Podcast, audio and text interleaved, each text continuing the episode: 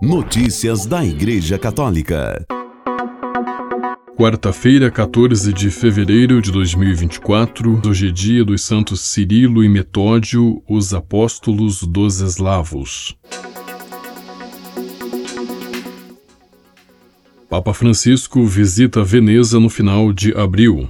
Reportagem do Vatican News. Será o quarto Papa a chegar entre os canais e vielas da Sereníssima, depois de Paulo VI em 1972, João Paulo II em 1985 e Bento XVI em 2011, será a vez de Francisco visitar Veneza, região do Vêneto, nordeste da Itália, no domingo 28 de abril, três dias após a festa do Santo Padroeiro São Marcos. Em um comunicado conjunto do Dicastério para a Cultura e a Educação e o do Patriarcado Patriarcado de Veneza, são anunciados os momentos que caracterizarão a visita papal. Haverá uma visita ao pavilhão da Santa Sé na 60 Exposição Internacional de Arte da Bienal, junto à prisão feminina da Giudecca e o encontro com a comunidade eclesial do Patriarcado. O programa definitivo, especifica a nota, será comunicado em breve. Notícias da Igreja Católica.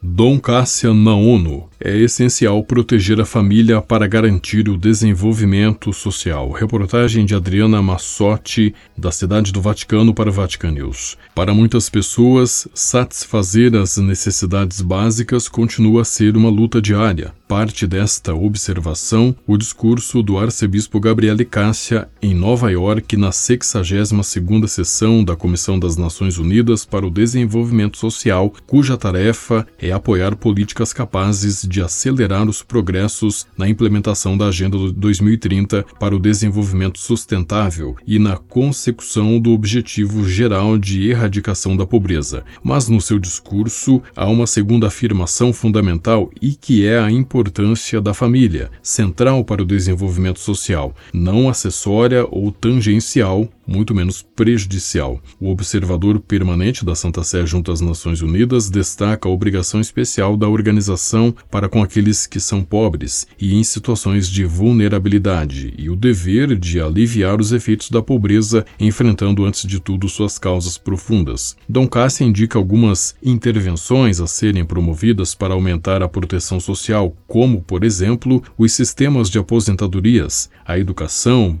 que o Papa Francisco recorda é o primeiro veículo do desenvolvimento humano integral porque torna os indivíduos livres e responsáveis e que deve ser garantida a todos. Condição especial para o desenvolvimento, ademais, é o acesso a um trabalho digno e com remuneração justa para todos, um trabalho que deve ser realizado em condições dignas e seguras e deve permitir aos trabalhadores manter e usufruir da vida familiar e do tempo livre. O arcebispo Cássia observa que, em contraste, muitos jovens enfrentam hoje o desemprego ou subemprego, enquanto os idosos são forçados a adiar a aposentadoria devido à insegurança econômica. Central para o desenvolvimento é também a família, afirma o representante pontifício, sublinhando que é a primeira sociedade que cada um de nós conhece e a Declaração Universal dos Direitos Humanos define-a como o grupo natural e fundamental da sociedade e reconhece o seu direito à proteção da sociedade do Estado.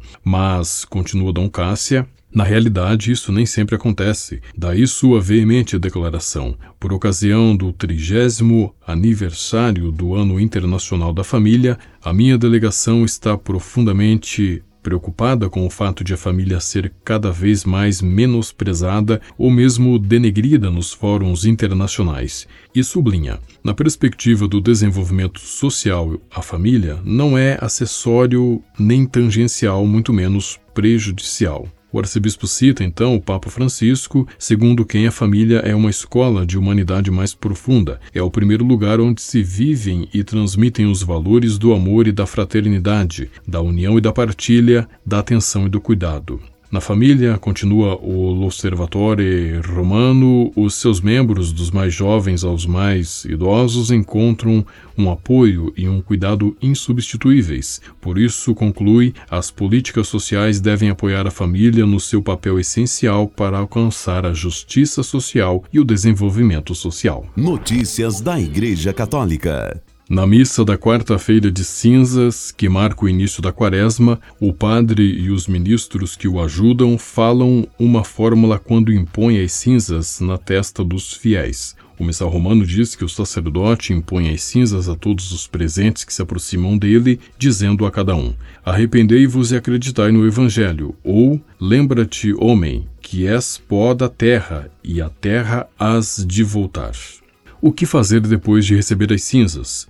Um primeiro ponto é que não há indicação do que a pessoa deve dizer ou fazer, Portanto, é um momento para meditar em silêncio sobre o que foi ouvido após a imposição das cinzas. O padre argentino Mauro Carlo Rossi, do Oratório de São Felipe Neri, especialista no tema da Divina Misericórdia, disse à agência ICI que, embora não haja um tempo mínimo estabelecido para o uso das cinzas na testa ou na cabeça, elas podem servir como um testemunho. O sacerdote disse que as cinzas são muito úteis como testemunho de que a pessoa é cristã e está vivendo vivendo a quaresma. Não se deve ter medo de dar testemunho onde quer que se esteja. Mas é claro que as cinzas em sua cabeça nesse dia não o impedem de cumprir seu dever. Se tiver que se lavar ou se molhar, pode fazê-lo, mas não deve tirá-las por covardia por usar um sinal externo, acrescentou o padre.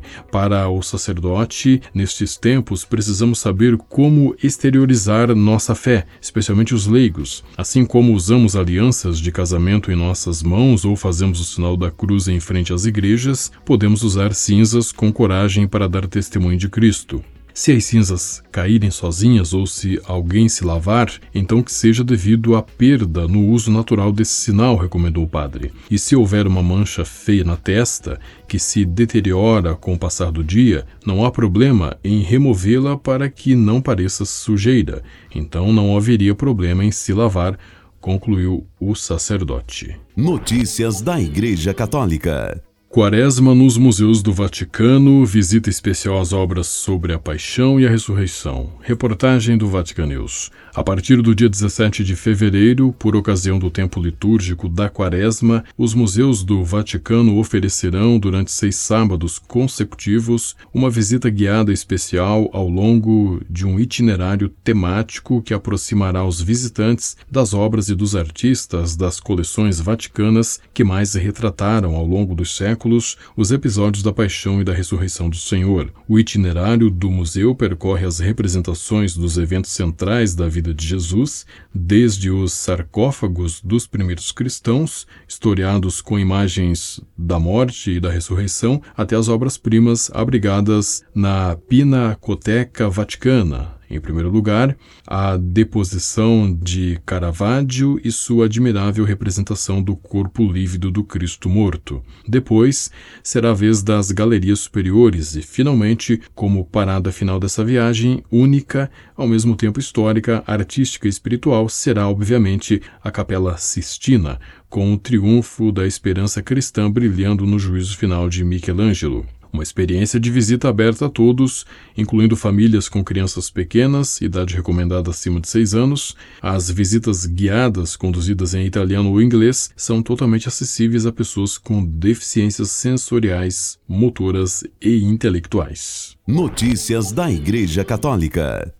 CRB São Paulo realiza mesa redonda sobre saúde mental. A Conferência dos Religiosos do Brasil, CRB Regional São Paulo, vai realizar na sexta-feira, 16 de fevereiro, das 8 às 16 horas, uma mesa redonda que terá como tema saúde mental. De acordo com a coordenação da CRB, o encontro, que era destinado a provinciais e seus conselheiros, está aberto aos religiosos e religiosas coordenadores de núcleos, coordenadores de comunidades, formadoras e formadores. É importante ampliar a possibilidade para que outras instâncias participem, dada a relevância do tema, afirma o missionário espiritano e membro da coordenação da Regional São Paulo, Padre Leonardo da Silva Costa.